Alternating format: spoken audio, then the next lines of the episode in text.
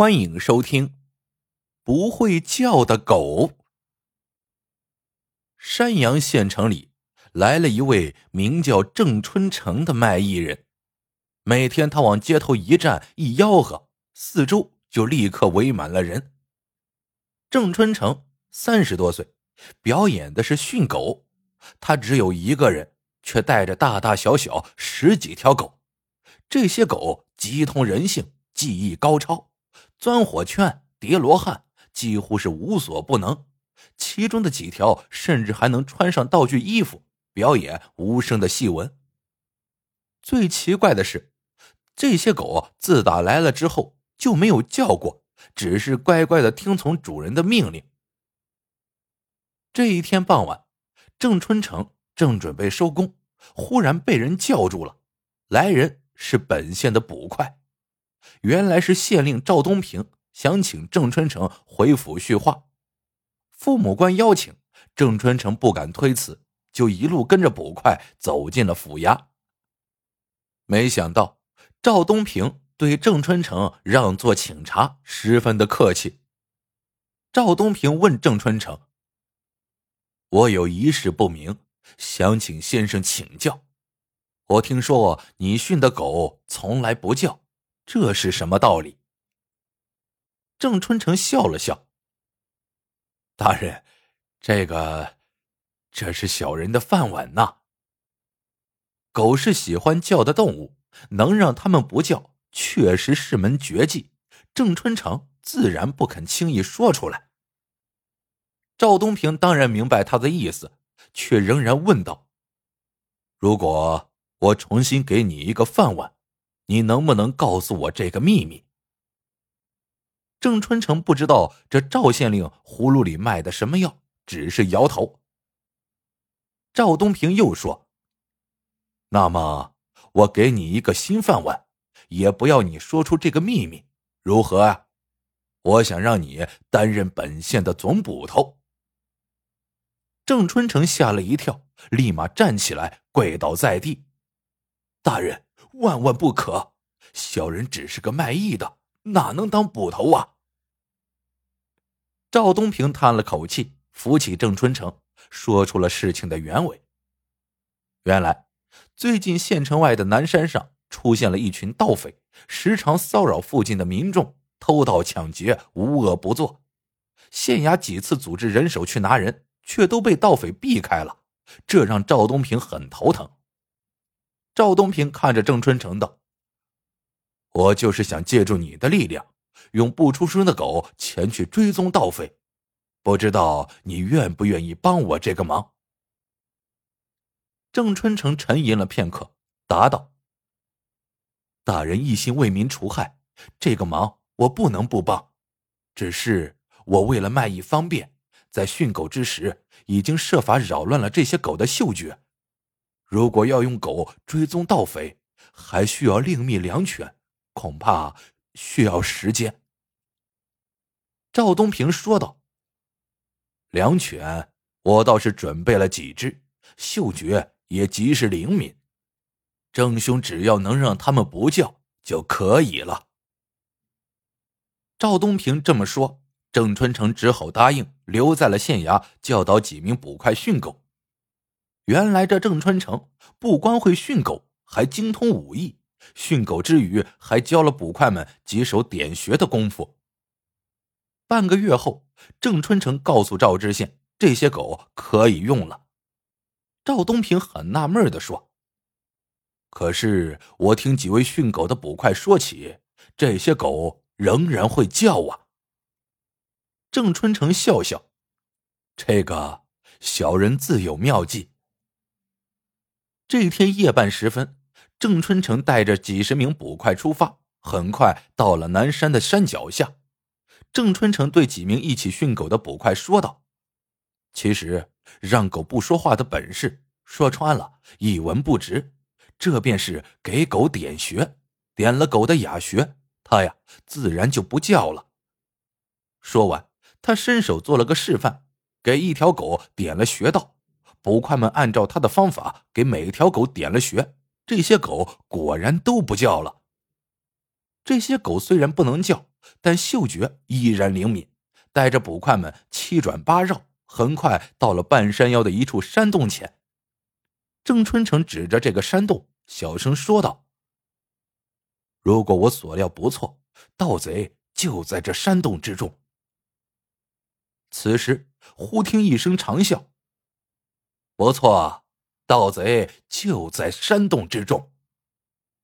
一个人从山洞中走了出来，却是县令赵东平。郑春城吓了一跳。大人，怎么会在这个地方？赵东平微微笑道：“因为我就是这南山的强盗啊！明目张胆的抢掠百姓，朝廷怎会放过我？我只好自己做个强盗，去抢金夺银呢。最近州府责备我追拿盗匪不力，又派兵来援，这分明是要断我的财路。幸亏你送上门来帮我训狗。”又传授了让狗不叫的办法。等州府的兵一来，我手下这些人就能靠这几条狗确认敌踪，避开他们。这还要多谢你呀！郑春成大吃一惊，才发现自己已经被捕快们围住。他看看四周，已经是无路可逃，勉强笑道：“那么，大人。”现在是否要过河拆桥、杀人灭口呢？赵东平眼神中露出一股杀意。郑先生倒是聪明。郑春成急中生智，镇定下来说道：“大人不可以杀我。”此时，赵东平已经抬起一只手臂，正要示意手下灭口。听到郑春成这么说，手臂停在了中途，问道。哦，为什么？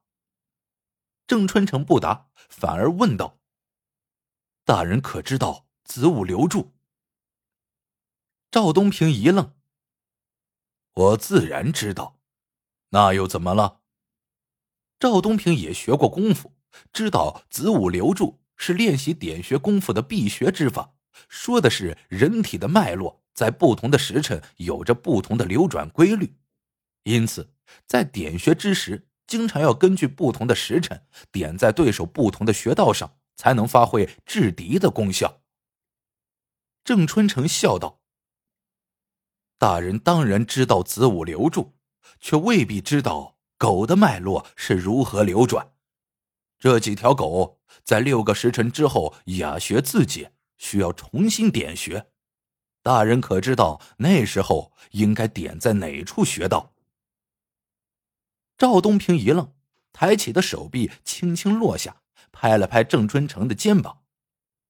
郑先生果然机智非凡，我爱惜你是个人才，不杀你了。今后是不是跟着我干，就看你一句话了。郑春成好不容易捡回了一条命，因为紧张，衣服都已经汗湿了。听得赵东平如此一说，当下跪倒在地。郑春成愿为大人效犬马之劳。赵东平扶起郑春成，哈哈大笑：“好，以后就是自家兄弟了。”从这一天起，郑春成变成了赵东平的一名手下。只是赵东平一直对他有所提防，并没有告诉他南山的匪徒具体的位置。郑春成为了保命。也不肯说出给狗点穴的秘诀，只是保证在需要的时候自会出手。他知道，如果把这些秘诀全盘托出，说不定早已成了刀下之鬼了。州府对于擒拿南山盗匪这件事情催得很急，这一天真的派出了一队官兵前来相助剿匪。官兵到来之后，斥责赵东平办事不力。赵东平争执了几句，负气抱病回府，再也不问此事。不管谁来，皆是闭门不见。来援的官兵也不理会赵东平，直接把队伍拉上了南山。他们不知道赵东平闭门不出，只是做戏给人看，暗地里他早已带着郑春成等人上了南山。郑春成这时候才知道赵东平的势力有多大。南山上的匪徒有数百人，而且大多身体强健，目露凶光。匪徒们带着几条一声不叫的良犬，和这队官兵斗起了圈子。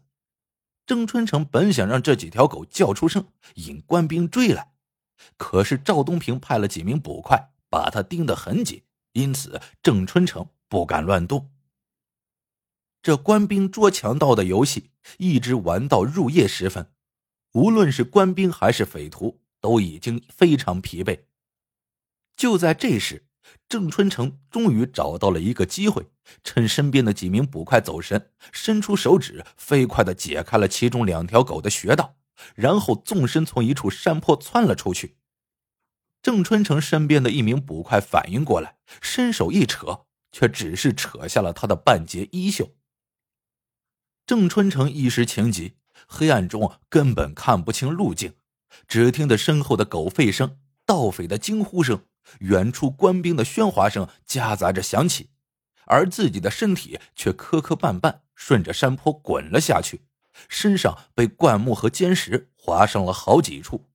恍惚间，他以为自己滑到了坡底，踩在了一块岩石上，正要松一口气，不想岩石一松动，他又跟着往下滑去。等他看清下面的一处悬崖时，已经收不住身子了，直挺挺的落了下去。下落中，郑春成掉在一棵树上，昏了过去。不知道过了多久，他醒了过来，挣扎着下了树。他看了看地形，知道自己是在一处山谷，跌跌撞撞的向前走去。走了不远，就感觉有点不对劲，像是有人跟踪。他猛一回头，哪里是什么人呢？是一头狼。狼在夜里盯人，总是慢慢的跟在人的身后，等他回头，一扑而上，咬他的咽喉。这头狼大概是没有料到前面这个人如此警觉，见他回头，一扑而上。郑春成竭尽全力，一指点在这头狼的穴道上。狼的穴道和狗的差不多。一点之下，这头狼立刻软软的倒了下去。郑春成身上伤重，用力过猛，当时俯卧在地，又昏死了过去。他不知道昏了多久，被一阵人声吵醒，睁开眼来，抬头一看，却见几个人慢慢的走了过来，就在离他不远处坐地休息。只听一人说道：“赵老大，今天这么一番血战。”杀了州府的官兵，弟兄们也只剩了这几个，真是元气大伤。这可怎么办？又听一人说道：“那些官兵一个也没有活下来，哼，死无对证，有谁奈何得了我？咱们休息一下，寻路回去。我仍是山阳的县令，花个一年半载，又可以聚起一帮弟兄。”郑春成听出这正是赵东平的声音，不由心里叹息，只恨自己身受重伤，无力杀贼。要是被这些人发现，难免一死，连个拼命的机会都没有。突然，他心念一动：狼这东西习惯群居，这里有一只狼，必然附近还有。如果招来狼群，想到此处。他悄悄爬到那头狼的身边，伸指解开了他的穴道。这狼穴道初解，全身无力，懒洋洋的看着他。郑春成一咬牙关，咬破了自己的食指，塞到狼的嘴里。这狼闻到血腥，精神一振，一口咬下了郑春成的手指，随即翻身站起，仰天长嚎。赵东平和身边的几个人听到狼嚎，都警觉的站起来。想要逃走，可哪里来得及？一声狼嚎很快变成了数声，不到片刻，整条山谷都是狼声，无数双碧绿的眼睛在夜色中闪动着，由远及近。赵东平悲呼一声：“天亡我也！”这一夜，山阳县的县令赵东平和数名捕快一起失踪，无人知道原因。几天后，有一个猎户在南山的山谷里发现几具被狼吃剩的尸体。